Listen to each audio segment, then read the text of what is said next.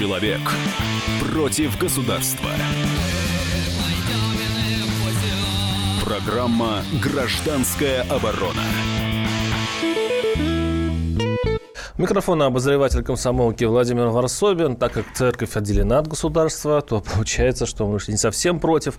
Но мы будем говорить, конечно, сегодня о церкви. Почему, конечно, потому что только что я прилетел с моим а, коллегой и а, другом Виктором Гусейновым. А, мы ходили в поход. Это даже не поход, а ход. Великий... А, Великорецкий, Великорецкий крестный крестный ход. ход, который ну, это 150 километров ходьбы по лесам, ночевки в, в палатках в чистом поле.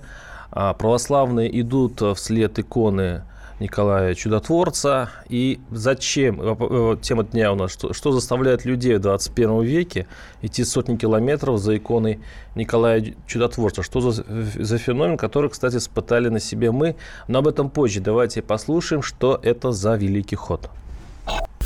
Справка на радио «Комсомольская правда».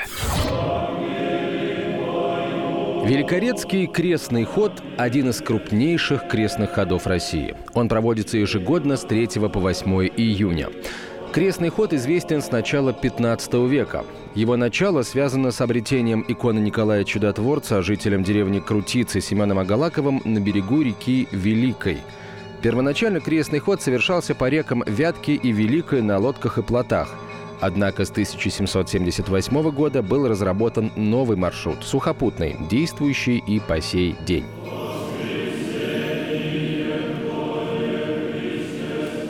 Крестный ход берет начало в городе Кирове и завершается в селе Великорецком.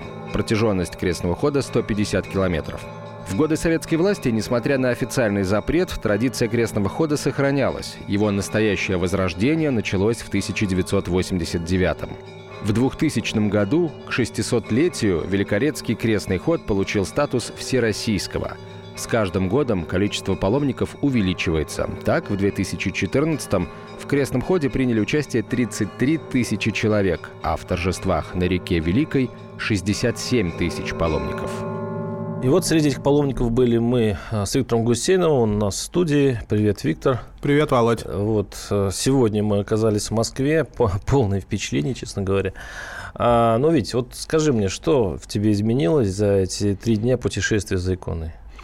А, ты такие вопросы задаешь. Ну, что мне во мне изменилось? Во-первых, я, получается, как и в электричке, знаю этих замечательных людей, которые туда ходят. И я, в общем, понял, почему они туда идут. А, раз в год они выходят и идут за иконой. Это 30 тысяч человек, как я думал, а как сказала полиция, это 75 тысяч человек, представляешь?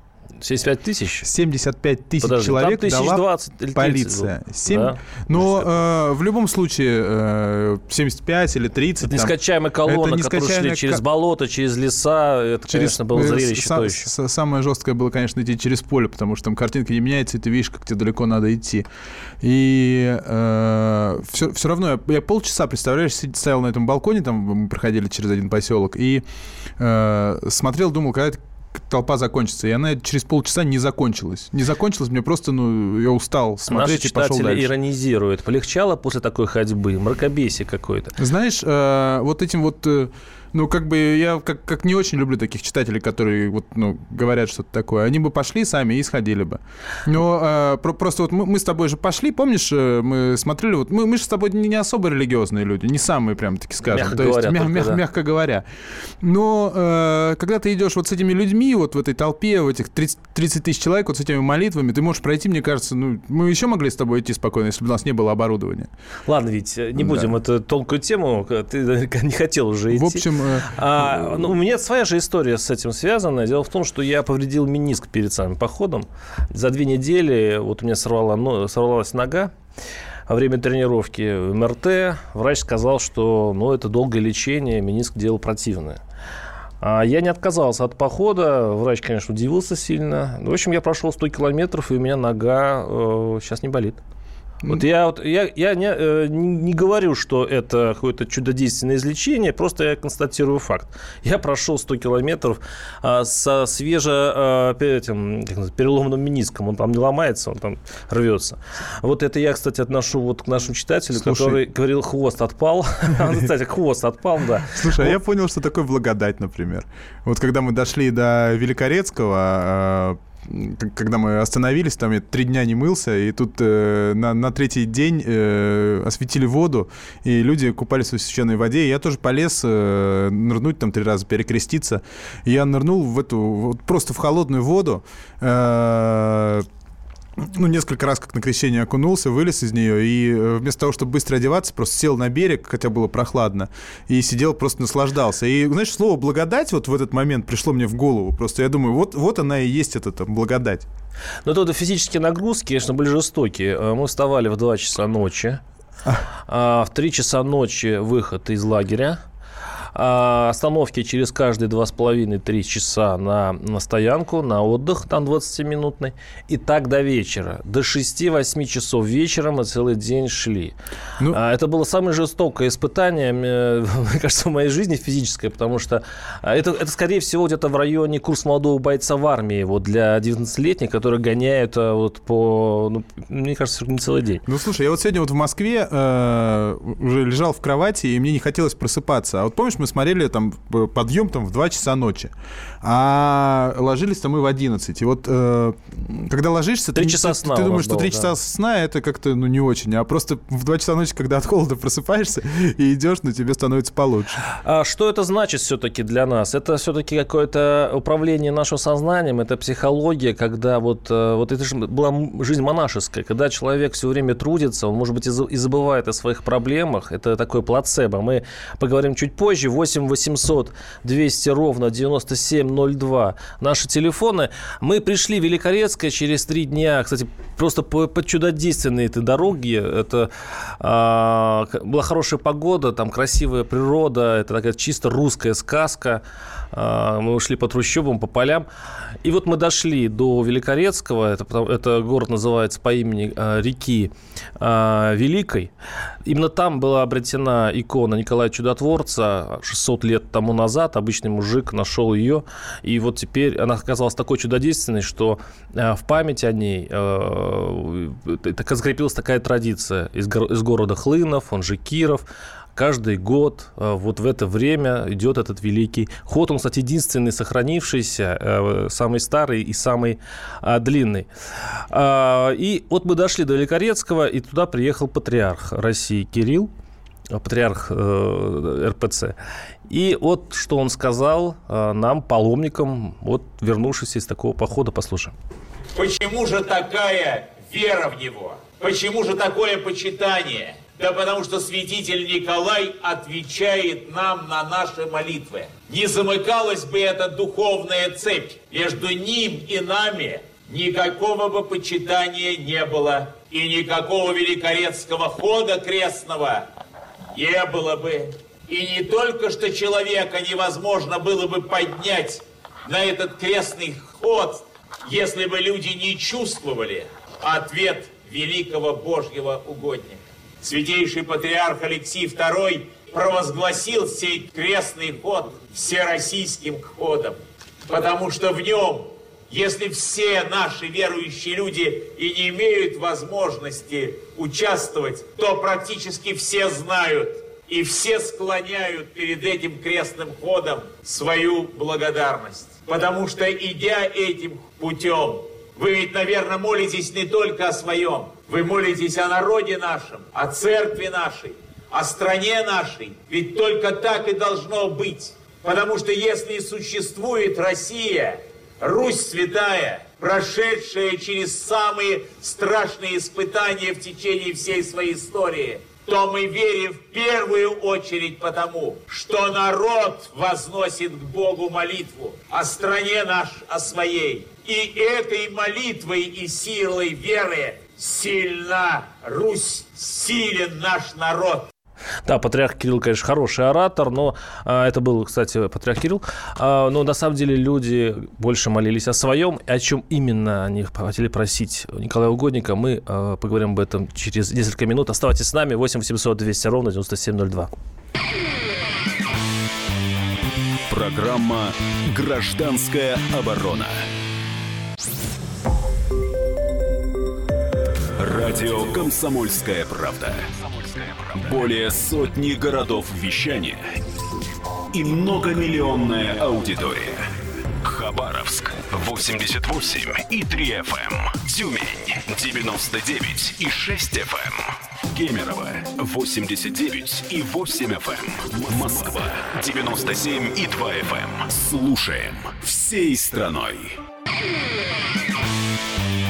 Человек против государства. Программа «Гражданская оборона». У микрофона обозреватель комсомолки Владимир Варсобин. Напоминаю, что мы с Виктором Гусейновым только что вернулись из Великорецкого э, хода, крестного хода. И у нас слушатели уже пишут э, много вопросов. А много ли молодежи? И какое соотношение мужчин и женщин, спрашивает нас Дмитрий. Витя, как, как ты оцениваешь?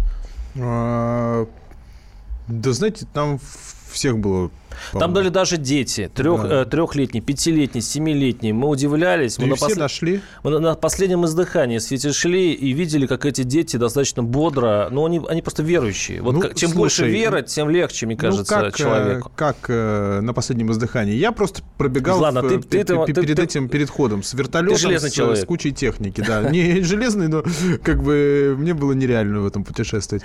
Ты хоть с ногой со своей, то шел как бы тоже налегке. Но э, смотри, когда мы убегали допустим, э, когда я один шел э, перед ходом, да, мне было сложнее. Например, когда вот э, я шел во всей толпе с людьми рядом, э, ну, с молитвами, о чем бы я ну, никогда в жизни не задумывался бы, наверное, то мне было легче, но мы прошли очень тут как бы налегке. Ты идешь и идешь, думаешь как бы о своем, смотришь э, природу красивую, общаешься с людьми. Но... Люди, ты, ну помнишь, люди какие там были? А люди, что хотели люди? Э, вот э, патриарх Кирилл говорил, что они молились о России, о церкви, но больше всего, конечно, они, э, они думали о своих проблемах. И э, почему так много людей ходят на этот ход? Потому что считается, что нужно э, как бы вот отмолить, отмучиться, и, может быть, и Бог и простит некие грехи. Это грех аборта, конечно, там много таких. Там те, которые, наоборот, хотят зачать ребенка, но при этом не получается, поэтому очень много молодых там а, пар, я видел, держащих за руки, вот они шли а, много-многие километров. А, очень многие тех, кто, кому вроде бы, как они считают, Бог помог, они в благодарность, значит, вот я там тетушка разговаривала, она уже одиннадцатый раз идет по этой дороге, и причем она рассказывает, что 25 э, лет назад по этой э, дороге ходил всего лишь 300 человек, 300 бабуль. Интересно, что в один из э, сезонов э, к ним увязался один туристический клуб. Такие бугаи, мужики, которые профессионально занимались э, туризмом, и они решили вместе с бабулями пойти. Так выяснилось, что бабули дошли все, а вот половина мужиков сошли с дистанции. А почему? Потому что вот когда думаешь быстрее бы прийти, вот тогда в этом случае дорога кажется длинной и бесконечной. А когда ты отвлекаешься и думаешь о чем-то своем, то вот о, о Боге, то, наверное, это, это, эта дорога становится легкой. А вот такая, по крайней мере, есть теория. А сейчас вот мы послушаем а, психолога, психоаналитика, который все-таки на мой вопрос, надеюсь, ответит. А, это плацебо, моя излеченная нога? То есть это самовнушение? Или в этом есть что-то чудодейственное? У нас на связи Людмила Полянова, психоаналитик, кандидат социологических наук, директор Центра психологической поддержки «Личность». Людмила, здравствуйте. Добрый день. А вот вы, наверное, уже слушали наш, слушаете наш наш эфир. Вот мы рассказываем о некоторых, ну-ка начали говорить о некоторых, ну, вроде бы излечениях, чудесах. А, вот у меня прошла нога, опять повторяю. Многие говорят, что э, Николай, э, святой Николай вот и помогает, э, излечивает какие-то болезни, поэтому они идут в такой дальний путь. Как вы считаете, что это такое? Тем более, что во дворе 21 век. Я бы не стала упрощать и думать, что люди идут только тогда, когда у них что-то заболело. Все-таки есть разные внутренние состояния людей, и я бы начала с генетической памяти, поскольку мы страна православная, и то, что нам конституционно при рождении передается, что называется, с молоком матери и через гены наших предков нас живет. И есть, в основном, это, конечно, старшее поколение, которое нам потом пытается это передать. И есть вещи, которые не сделать невозможно. Это традиция, которая незаметно с момента нашего рождения а, транслировалась в семье, и человек в этом вырос. Это люди, для которых это вера, культура, история, ментальность нашей страны. Есть люди, которые пришли к вере. И у них не просто проходит нога, у них угу. дух становится силен. Понимаете? И когда ты силен духом, многие вещи переживаются совершенно иначе. И тогда боль воспринимается не такой сильной. То есть, когда меняется акцент, когда доминанта другая – мы меняем свои отношения. Но вот бытовой пример. Вы родитель, у вас маленький ребенок, который заболел ночью, у него высокая температура, он заплакал. Как бы вам не хотелось спать в этот момент или есть в этот момент, это уходит на второй план, вы как бы не ощущаете свое тело. Вы не чувствуете ни своих потребностей, ни своей боли. Есть нечто, что сильнее и выше вас. Людмила, удивительно, но сейчас э, все-таки 21 век, у нас и лекарства, у нас и медицина. Но чем дальше, тем больше мы как будто уходим в средневековье. Именно тогда э, крестные, крестные, крестные Нет. ходы были популярны. Сейчас вроде бы век э, Слушай, ну там технологий. были не крестные ходы популярны, а крестовые походы. А это крестный ход такой вот, ну... Нет, вы не Мы возвращаемся как будто вот опять в какое-то Вол, вот э, религиозное государство. Вы путаете ритуальность Угу. Да, вот такие люди тоже есть. Я как раз об этом и хотела сказать, что есть люди, которые думают, что вы, выполнив ритуал, они что-то должны получить. Это что-то, что принесено, я бы сказала, от бизнеса, знаете, как предоплата. Я сходил, теперь дайте что-то мне. Я же сходил, пусть у меня пройдет нога. У многих проходит. Те, кто не истинно верующие люди, и у кого действительно этот эффект наступает, это истерия, то есть, угу. когда вот такая массовая истерия, и люди толпами, вот сейчас тоже обсуждался вопрос, да, э, привезли мощи святого Николая. Ну хорошо, в Москве 25 храмов, где эти мощи находятся постоянно. Почему у этих людей не возникает потребность ходить э, и преклоняться перед мощами, когда есть эта потребность?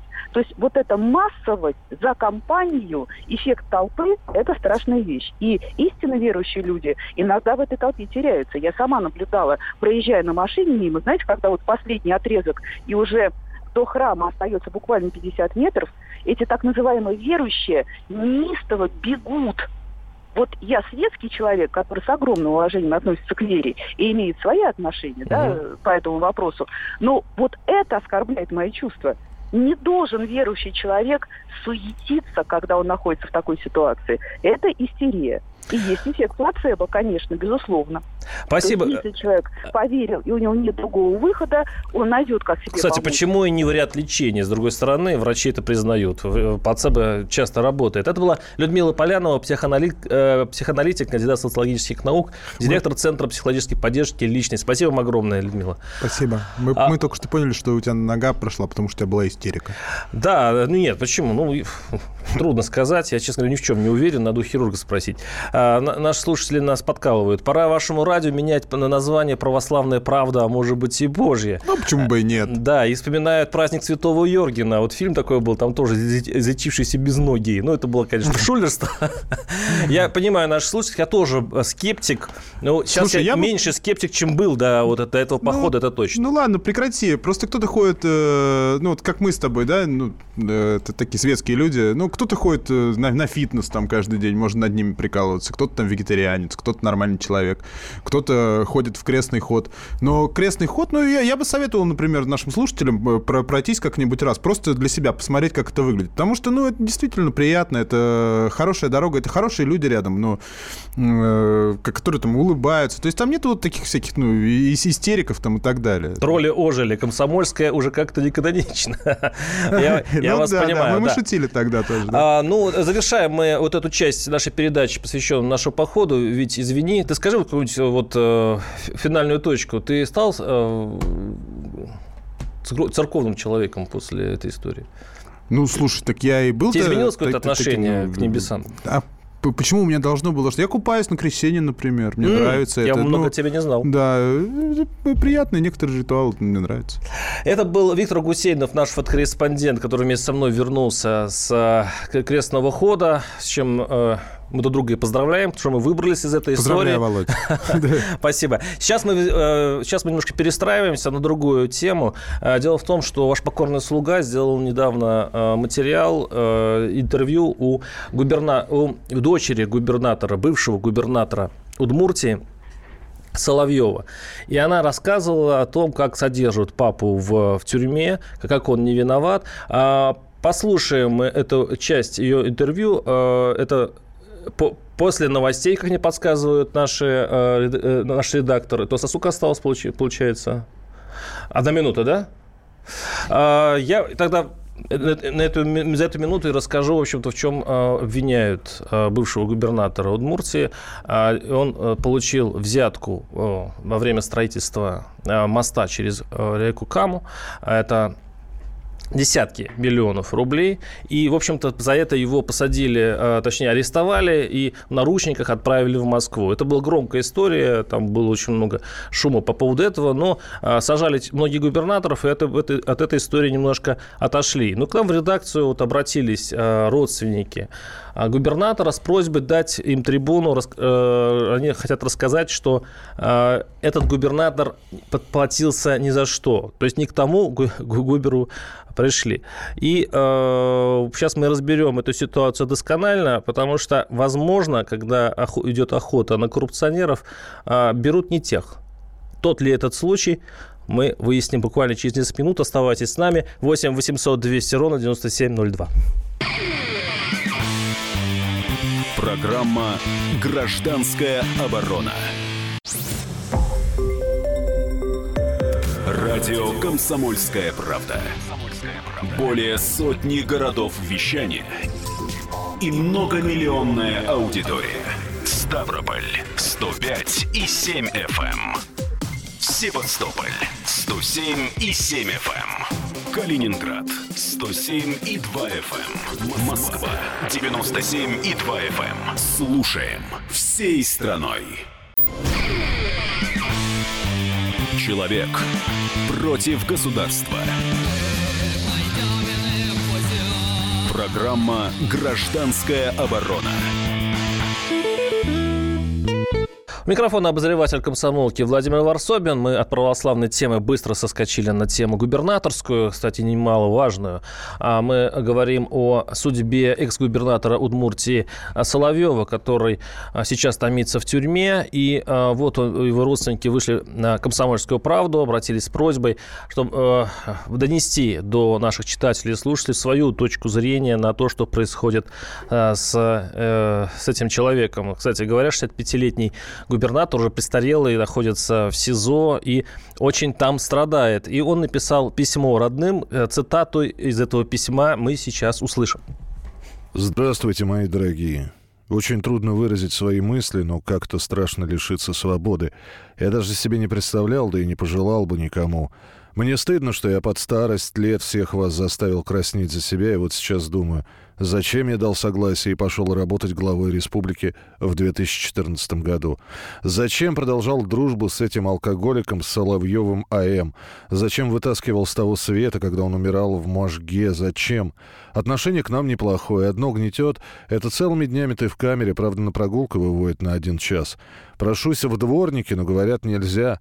Как там, новый глава республики, разогнал правительство или нет? Как погода? Меня сейчас стало немного интересовать республика. Смотрю телевизор, и ни разу за месяц ничего не говорят о республике. Думаю, что почти все, кто со мной работал, думают очень плохо обо мне. Немного здесь начал читать о религии, в писаниях пишут очень правильно о человечестве. Мне очень нравится о ней читать. Когда будете готовить посылку, не забудьте положить чеснок, лук репчатый, а также жду лекарства, о котором я писал. До свидания. Это был бывший губернатор Удмуртии Александр Соловьев. Того Соловьева, который он упоминал в письме, это был его однофамилиец заместитель. Вот так смешно получилось, трагично получилось, конечно, не смешно, что а, он был арестован, вот этот однофамилиец Соловьева, и сдал, в общем-то, Следственному комитет. По крайней мере, показания дает против него. И э, сейчас мы услышим голос дочери э, бывшего губернатора Евгения Сирик. Она рассказывает свою точку зрения на то, что произошло с ее отцом. После ареста, вот вы пытались увидеть с отцом? Мы Пытались? узнали, где он находится только 5 или 7 числа. Мы даже не знали, куда его увезти. сейчас, наверное, Да, мы 7 приехали, заключили договор с адвокатами. Мосгорсуде Ну, вот конференция да, была. по конференции, где он подтвердил, что я, говорит, теперь знаю, чьи это, ну, кто, кто этих адвокатов взял, как бы, да, я хочу, чтобы они меня защищали. Это было в А Мосгорсуде. потом пришла бумага от него, что, дескать, он отказывается от этих... Да, хотя на суде он сказал, что да, якобы согласен. Сейчас нужно, вот э, вступил в силу с 30 апреля закон, который говорит о том, что если, то есть у нас официально заключено соглашение, мы принесли это и в Следственный комитет, и тут же поехали в Следственный изолятор 2 мая. Ждали часа полтора Сергея Владимировича, когда говорит, ждите, говорит, к вам выйдут представители. Вышел представитель и сказал, вы знаете, мы все понимаем, что вступил в силу такой закон, но мы не можем Там э, просто еще была запись адвоката, и вот она объясняет, что не пускают защитников э, к нему, э, к, и его защищал защитник, который был назначен все-таки государством, то есть ближе к Следственному комитету. И, дескать, поэтому недавно экс-губернатор признал себя виновным в получении э, взятки. Вот такая история. У нас э, на связи Вячеслав Николаевич Смирнов, директор Института политической социологии. Вячеслав Николаевич, здравствуйте. Здравствуйте. Сейчас, Николаевич, вы наверняка э, знаете эту историю, там и суммы взятки, которые инкриминируют Соловьеву, и обстановку в республике до и после его ареста. Скажите, вот э, есть ли какая-то, ну, скажем, несправедливость или, скажем, пере- может, перегнули палку государства, охотясь за плохими губернаторами, и, и в их капкан попал не тот, как утверждает ее дочь? Ну, на самом деле, э, все эксперты, все, кто с ним пересекался, говорят, что как человек он, конечно, был очень и очень неплохой, и есть, э, и не самый, будем так говорить, совсем не самый богатый из наших глав регионов. Э, Это подтверждают исследователи, которые делали обыск, что как бы, ну, совсем не похож он на губернатора и э, на казнокрада. Другое дело, что по нашей системе, в принципе, любого главу региона, который э, занимает свой пост хотя бы полгода, можно спокойно привлекать к уголовному делу. Всегда найдется состав преступления и всегда найдутся люди, которые на него будут свидетельствовать. Потому что так устроена система власти, что хотя бы за халатность, либо за подозрение во взятке всегда можно привлечь гла- главу субъекта, если на то требуется. То есть разве нельзя А, управлять регионом без, наруш- без нарушений и без взяток, вы хотите сказать? Э, Невозможно управлять при нашем законодательстве и при нашей системе без нарушений и без э, даже не, подозрения во взятках. Я не говорю без взяток. Я надеюсь, что все-таки большинство наших губернаторов обходится без взяток. Но э, любой э, предприниматель, э, любой чиновник, когда его арестовывают, сразу быстренько соображает, что лучше всего говорить, что вот он передавал все губернатору, через вице-губернатора, сам, конечно, не носил, и начинается э, процедура дел, которая может вывести на самом деле на серьезный, э, достоверно подтвержденный коррупционный скандал, а может не вывести. Это все зависит от того, как будет работать следствие и от того, насколько достоверная информация поступает от тех, кто дает свидетельские показания. Сейчас, Николаевич, ведь, э, по-моему, Соловьев один из редких губернаторов, вообще, по-моему, единственный из губернаторов арестованных, кто признал себя виновным. Остальные борются, к ним допускают адвокатов. Почему так быстро сломался именно самый пожилой и самый, вот, кстати говоря, любимый в Удмуртии губернатор, потому что он победил э, с рейтингом что-то около 80%. И сейчас, кстати, его там уважают. Ну, надо понимать, что, во-первых, адвокаты и хорошая защита требуют денег. Больших и хороших денег. И, насколько я знаю, просто этих денег на хороших адвокатов у семьи нету. Это первое. А второе, ну, у него состояние здоровья достаточно критическое, будем так говорить. И э, нет большой уверенности, что если он будет находиться под арестом, он до судебного протеста, про- процесса просто может не дожить. То есть он пошел просто на сделку со следствием. Ну, это виднее ему и его семье, э, но лучше э, пойти на сделку со следствием, даже если ты не согласен с обвинениями, и пожить какое-то время среди близких, чем а, долгое следствие и а, печальная кончина в тюрьме. Да, но вот в интервью с Сирик я пытался у них понять, почему э, самые хлебные места оказались у родственников Соловьева. То есть все, что касается дорог, куда врывались огромные деньги, это, эта сфера была поделена между э, родственниками, близкими там односельчанами, друзьями, потому что в свое время Соловьев был э, дорожником, он хорошо знал эту сферу, у него остались связи. То есть коррупционная составляющая там, честно говоря, проглядывалась. Родственность тем более. Ну, а родственные отношения в Удмуртии вообще явление нормальное. Я тяжело, не то что нормальное, но как бы это общепринятое везде, на каждом районе. Э, как я разговаривал с местными жителями, они вообще с удивлением говорят, как же будет новый глава республики править, когда у него родственников здесь нету. Э, это явление, за которое у нас по нашему законодательству не сажают. Это встречается во всех республиках, это встречается на Кавказе, в Удмуртии, в Башкирии, в Татарстане. Это хуже встречается в России. Но это же коррупционно емкое. Там, где родственник, это значит э, благоволение. Как раз родственник, родственник родственнику взятку не дает. Поэтому это не коррупция. И не нужно. Это и не... скорее семейственность и блат. Но это основа гражданского общества в нашей стране. А, но, а, естественно, люди стараются назначать на должности тех, кому они доверяют. И часто это не профессионалы, а просто те люди, которыми ходили в школу, э, жили в одном селе. И специфика многих регионов такая, в том числе в Удмуртии, что да, кроме как односельчанам, больше доверять ты некому. И последний воп- вопрос, почему именно он? Э, мне кажется, что просто нужно было освободить должность на назначение исполняющего обязанности. Так грубо? Ну, это нормальная практика у нас. Но можно же было, как Худиланина, это глава Карелии, который довел республику ну, до, до серьезных проблем, э, вот его э, почетно отставили, ну, по крайней мере, не посадили, а, а, а старика 65-летнего посадили. Вот почему такая э, избирательность? Или силовики ну, такие у нас крутые? Понимаете, когда надо э, мягко кого-нибудь отставить, на это дается команда. А когда никакой команды нету, защитников и заступников и руки, которая прикрывает сверху, нету, то ну чего человек жалеть-то? Понятно. Это был Вячеслав Николаевич Смирнов, директор Института политической социологии. Ну и в заключение послушаем все-таки дочь. Мы включили немножко не тот э, синхрон. А, э, включим э, запись на, раздашего разговора, интервью э, с дочерью Евгении Сирик, вот, которая говорит так об отце. Допустим, они его сломают и вырвут из него признание, что он брал взятку там, бешеное количество миллионов.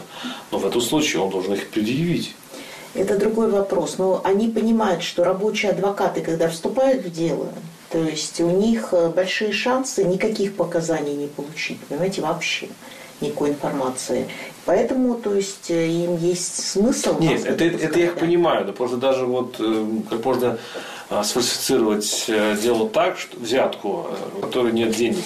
То есть это возможно? Запросто. Запросто, потому, потому что, да, во-первых, если показания останутся вот этих посредников, как уж тех ломали посредников, не знаю.